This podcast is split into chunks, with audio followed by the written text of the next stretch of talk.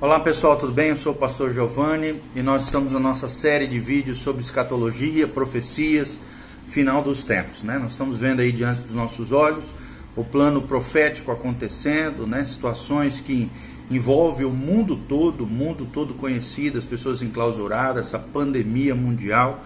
E nós cremos que estamos está se findando o tempo, a era da igreja, a dispensação da graça os tempos finais estão aí diante dos nossos olhos e a qualquer momento Jesus pode voltar para arrebatar a sua noiva, a sua igreja, né? A sua igreja, o povo de Deus, aqueles que estão aguardando a volta de Jesus. Maranata, ora vem, Senhor Jesus.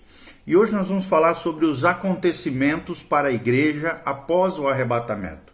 E vamos iniciar falando sobre o tribunal de Cristo. Quando nós falamos sobre esses acontecimentos para a igreja, após o arrebatamento da igreja, obviamente esses acontecimentos vão estar acontecendo no céu, até porque a igreja vai ser retirada da terra e vai estar no céu com Cristo, com o seu noivo. Então, existem dois acontecimentos que são retratados nas Escrituras que têm um significado escatológico especiais, dos quais a igreja, e somente ela, tomará parte após o arrebatamento. Um deles é o que nós vamos abordar hoje, o tribunal de Cristo. E o outro deles, se der tempo ainda hoje, as bodas do Cordeiro. Mas então o que é o tribunal de Cristo? Esse termo tribunal de Cristo, ele se encontra né, em 2 Coríntios 5,10, uma menção sobre ele. Romanos 14,10 também faz outra menção sobre esse julgamento, esse tribunal de Cristo. Embora, é claro, nessa última passagem de Romanos 14, 10, a leitura correta será, seria né, o tribunal de Deus. E é declarado que os crentes serão examinados diante do Filho de Deus.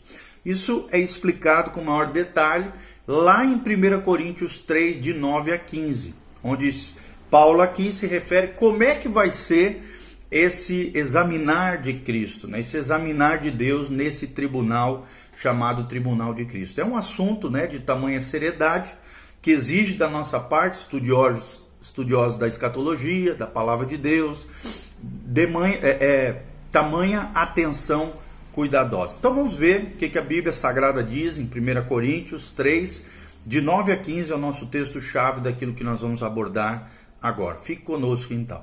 A Bíblia diz assim: Porque nós somos cooperadores de Deus Vós sois lavoura de Deus e edifício de Deus. Versículo 10 fala: segundo a graça de Deus que me foi dada, pois eu, como sábio arquiteto, fundamento, aqui o apóstolo Paulo falando, e outro edifica sobre ele, mas veja cada um como edifica sobre ele. Porque ninguém pode pôr outro fundamento além do que já está posto, o qual é Jesus Cristo. E se alguém sobre este fundamento formar um edifício de ouro, prata, pedras preciosas, madeira, feno e palha, a obra de cada um se manifestará. Na verdade, o dia a declarará, porque pelo fogo será descoberta, e o fogo provará qual seja a obra de cada um.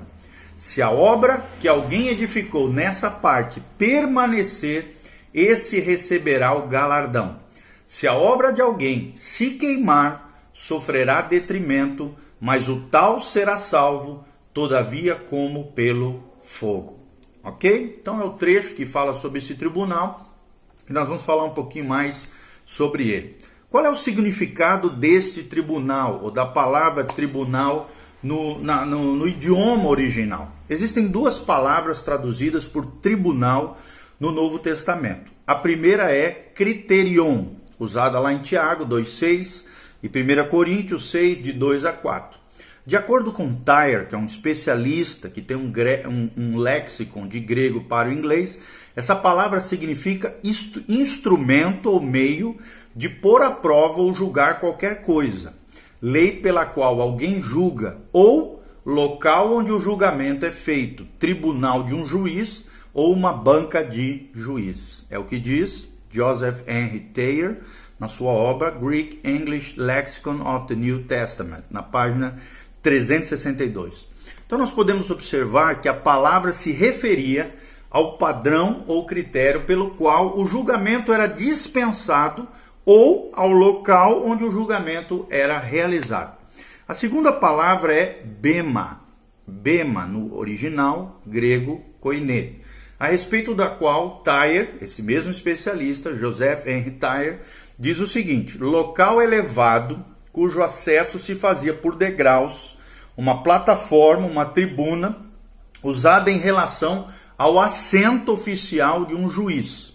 Lá em Atos 18, 2 a 16, menciona essa palavra, bema, e também o assento de julgamento de Cristo, de Romanos 14, 10, também é usada essa palavra bema. Ou seja, é a estrutura que se assemelha a um trono que, por exemplo, Herodes né, construiu no teatro lá na cidade de Cesareia, e a qual ele, Herodes, usava para assistir aos jogos e fazer também discursos ao povo.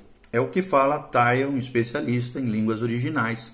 Com respeito ao seu significado também e o seu uso da palavra bema no original em grego, Plumer, um outro teólogo erudito, também descreve o seguinte: o bema é o tribunal, seja numa basílica para o, o pretor, numa corte de justiça, seja num acampamento militar para o comandante administrar disciplina e dirigir-se às tropas. Em qualquer um dos casos, o tribunal era uma plataforma na qual se colocaria o assento, na, no grego aqui é cela, S-E-L-L-A, do oficial que presidia aquela reunião.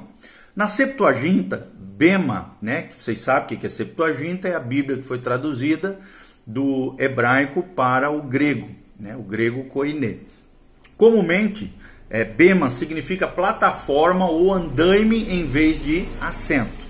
Está lá em Neemias 8,4 tem uma menção dessa palavra que foi traduzida do hebraico para o grego como bema. No Novo Testamento já parece significar geralmente o assento de um tribunal, de um juízo, mas alguns trechos né, significam uma plataforma na qual esse assento é colocado. No Areópago, né, o bema era uma plataforma de pedra, que no caso, como nós mencionamos, de Herodes. Por mais afeiçoado que Paulo fosse às metáforas militares, e por mais que gostasse de comparar a vida cristã a uma guerra, uma batalha, é pouco provável que estivesse pensando em um tribunal militar aqui. É o que diz Alfred Plumer na sua obra A Critical and Exegetical Commentary on the Second Epistle to the Corinthians, ou seja, uma crítica e exegese, comentário exegético da segunda epístola aos Coríntios, traduzindo para o português essa obra de Alfred Plumer, na página 156. Já de acordo com outro especialista, Sally Harrison, ele diz que nos jogos gregos de, de Atenas, né, da antiga Atenas, ali no, na época dos, dos, do, do, dos clássicos, né, dos pensadores gregos, a velha arena tinha uma plataforma elevada na qual se assentava o presidente ou o juiz da arena e de lá ele recompensava todos os competidores. E lá ele recompensava também todos os vencedores. Era chamado de benta na época, ou assento de recompensa. Nunca foi usado em referência a um assento judicial, conforme nos afirma Sally Harrison na sua obra Judgment Seat of Christ, ou o, o, o assento do julgamento de Cristo, página 8, traduzindo literalmente para o português. Então, desse modo, se associa essa palavra à ideia de uma proeminência, de dignidade, de autoridade, de honra, de recompensa, e não a ideia de justiça ou julgamento. Ou seja, um tribunal de recompensa, de avaliação, né, daquilo que nós fizemos em nome de Cristo, mas não é tanto uma questão de, de julgamento criterioso, mas algo como uma proeminência, dignidade, autoridade, honra ou recompensa. Palavra que Paulo escolheu em referência a esse local diante do qual se dará esse acontecimento, então deixa prever esse caráter que nós estamos falando. Agora é muito importante também nós distinguirmos qual é a ocasião do bema de Cristo. Qual é a ocasião desse bema tribunal de Cristo, que nós estamos falando aqui profeticamente, que ainda vai acontecer logo, logo é, depois da igreja ser arrebatada, nós vamos passar por esse tribunal de Cristo. Ou seja, o acontecimento aqui descrito ocorre imediatamente após a translação ou rapto, arrebatamento da igreja para fora da esfera terrestre. Existem várias considerações que apoiam essa informação que nós estamos trazendo para vocês. Em primeiro lugar, de acordo com Lucas 14, 14, recompensa aqui está associada à ressurreição, visto que, de acordo com 1 Tessalonicenses 4, de 13 a 17, a ressurreição é parte fundamental da translação rápido ou arrebatamento da igreja. Ou seja, o galardão deve ser parte desse plano profético. Segundo lugar, quando o Senhor retornar à terra para reinar, a noiva é vista como já recompensada, já coroada, né? já, é, é, que já recebeu seus galardões. Isso é observado, por exemplo, lá em Apocalipse 19:8, em que a justiça dos santos, e é plural aqui, são os atos de justiça. Não poderia aqui se referir à justiça imputada de Cristo, que é a porção do crente, mas aos atos de justiça, ou seja, aquelas coisas boas que nós fizemos para a glória de Deus, que sobreviveram ao exame e tornaram-se então a base dos nossos galardões ou recompensas. Em terceiro lugar, em 1 Coríntios 4, 5 e em 2 Timóteo 4, 8 e lá também em Apocalipse 22, 12, o galardão aqui está associado com aquele dia Quer dizer, o dia em que ele, Jesus, vier para os seus. Então, desse modo, devemos notar que o galardão da igreja acontecerá entre o arrebatamento e a revelação de Cristo à terra, o que a gente chama de segunda vinda visível de Cristo, onde, Jesus voltará em glória juntamente com a igreja e os anjos para implantar seu reino milenial sobre a terra. Onde é que vai ser o lugar desse bema de Cristo ou do tribunal de Cristo que nós estamos falando aqui? Então não é preciso destacar que esse exame deve realizar-se, obviamente, como nós falamos inicialmente, na esfera das regiões celestiais. Está lá em 1 Tessalonicenses 4,17, diz que nós seremos arrebatados entre as nuvens para o encontro com o Senhor nos ares visto que o Bema, ou seja, o tribunal de Cristo, segue a translação, rapto, os ares aqui devem ser o seu palco, isso também apoiado por 2 Coríntios 5, de 1 a 8, onde Paulo descreve aqui os acontecimentos que ocorrem quando o crente deixar o corpo e então habitar com o Senhor. Obviamente aqui nos céus, nos ares. Então, desse modo, isso deve acontecer na presença do Senhor na esfera onde a Bíblia chama de lugares celestiais. Então, quem será o juiz no bema de Cristo ou no tribunal de Cristo? Quem será o juiz? Quem irá julgar né, esses crentes, ou melhor falando, recompensar esses crentes por aquilo que fizeram para a glória de Deus ou não? Em 2 Coríntios 5,10 deixa claro que esse exame é conduzido diante da presença do Filho de Deus. Já João 5,22 declara que todo julgamento foi confiado às mãos do Filho. Aqui uma referência, obviamente, a Jesus. O fato desse mesmo acontecimento ser citado lá em Romanos 14,10 como o tribunal de Deus mostraria que Deus confiou o julgamento às mãos do seu filho amado Jesus de Nazaré. Então, parte da exaltação de Cristo, que é mencionado lá em, em Filipenses capítulo 2, Parte dessa exaltação de Cristo é o direito de manifestar autoridade divina no julgamento, ou em todos os julgamentos de Deus sobre a terra e sobre os céus. Outra coisa muito importante é quem serão os participantes do tribunal de Cristo, ou do Bema de Cristo. Pouca dúvida, é claro, e a resposta aqui para vocês deve haver de que o tribunal de Cristo está relacionado, obviamente, apenas os crentes que foram arrebatados. O pronome pessoal, né, na primeira pessoa, ocorre com tanta frequência aqui em 2 Coríntios 5, de 1 a 19, que não pode ser desprezado no contexto. Então, apenas o crente poderia ter uma casa não feita por mãos, ou seja, uma casa eterna, nos céus. É a menção do novo corpo glorificado que nós teremos após a ressurreição dos crentes da, da era da igreja e também a, o arrebatamento dos crentes nessa dispensação. Então, apenas um crente poderia experimentar a mortalidade absorvido pela vida. Apenas um crente poderia experimentar o trabalho de Deus, que nos preparou para isso, nos outorgando, ou seja, nos confiando o penhor do Espírito Santo. Apenas um crente poderia ter a confiança de que, enquanto estamos no corpo, estamos ausentes no Senhor.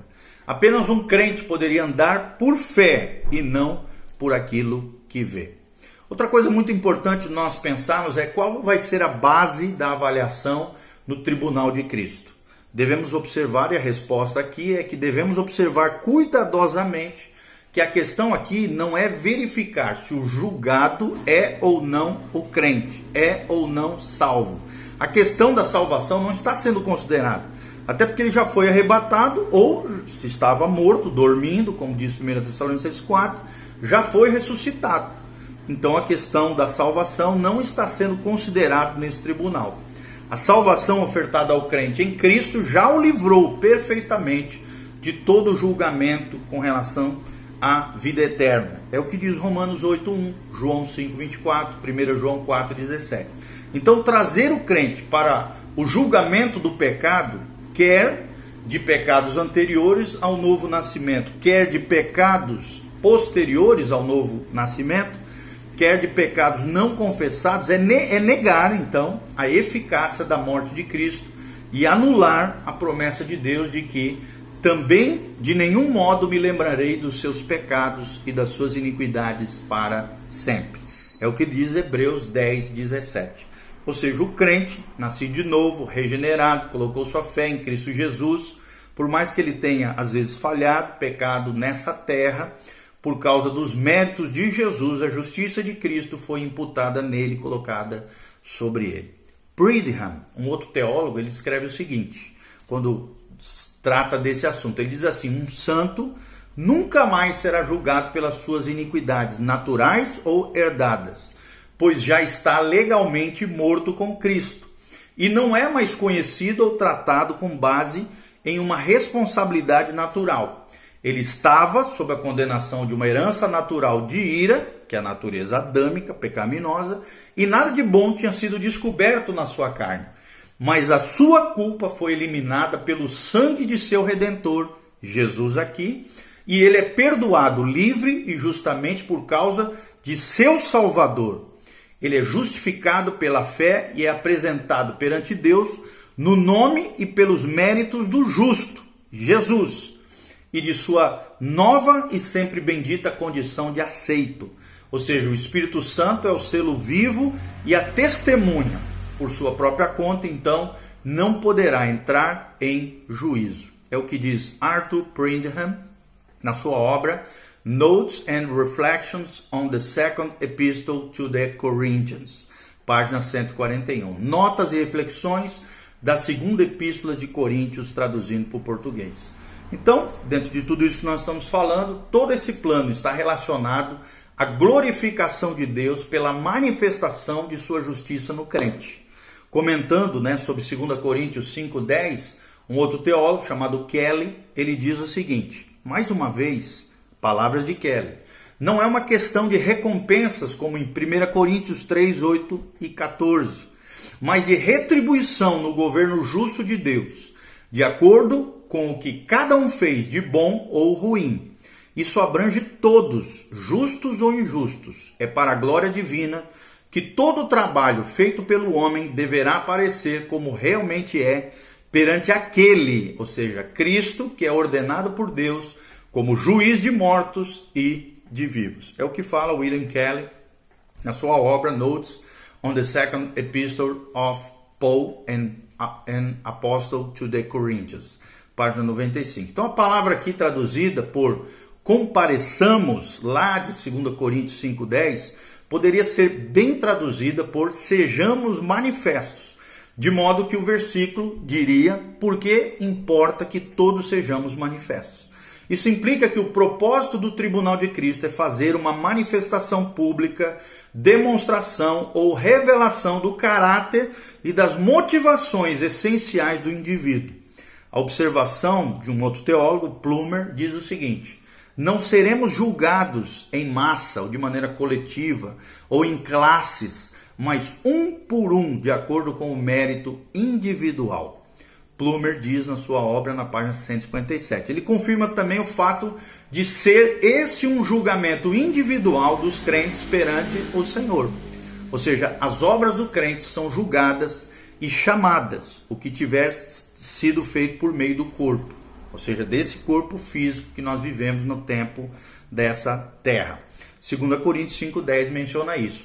Então, a fim de que possa ser apurado se são boas ou más diante do Senhor. Então, com respeito à palavra mal, que seria traduzido no grego da palavra faulos, P-H-A-U-L-O-S, nós devemos observar que Paulo não usa as palavras comuns correspondentes à palavra mal, que normalmente é traduzida por são duas palavras geralmente usadas, que é kakos com K, K-A-K-O-S, ou então outra palavra muito usada por mal, traduzida por mal, né, no português é poneiras, P-O-N-E, é, é, tiozinho aqui, né? R-A-S, que significa o que é ética ou mora, moralmente maléfico. Mas sim a palavra que, segundo Trent, um exegeta também, na sua obra New Testament Synonyms, é, ele diz o seguinte: maldade aqui, de, dentro dessa palavra, né? Faulo significa um outro aspecto, não de maldade ativa ou passiva, mas de inutilidade ou de impossibilidade de gerar qualquer bem. Então, essa noção de inutilidade ou desvalor é a noção central no tribunal de Cristo. Então, desse modo, o julgamento não determina o que é eticamente bom ou mal, mas pelo contrário, o que é aceitável ou o que não tem valor espiritual diante de Deus. O propósito do Senhor não é punir seu filho pelos pecados, mas recompensar seu serviço pelas coisas feitas em nome do Senhor e para a glória realmente de Deus. Qual é o resultado do exame no tribunal de Cristo? É outra pergunta que surge que nós queremos responder. Em 1 Coríntios 3, 14 e 15, declara que esse exame, né, esse, essa espécie de julgamento, terá um duplo resultado. Primeiro, um galardão recebido. E, em segundo lugar, um galardão perdido.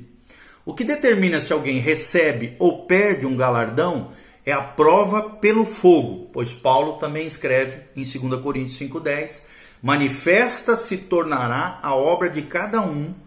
E é a mesma palavra usada em 2 Coríntios 5,10, que também é usada em 1 Coríntios 3,13, quando diz: Pois o dia a demonstrará, porque está sendo revelada pelo fogo, e qual seja a obra de cada um, o próprio fogo o provará. Então, nessa declaração, é evidente, em primeiro lugar, que são as obras do crente que estão sendo examinadas, e não, e não a salvação ou não, ou a vida do crente, se vai para o céu ou para o inferno. Não é isso, são as obras do crente.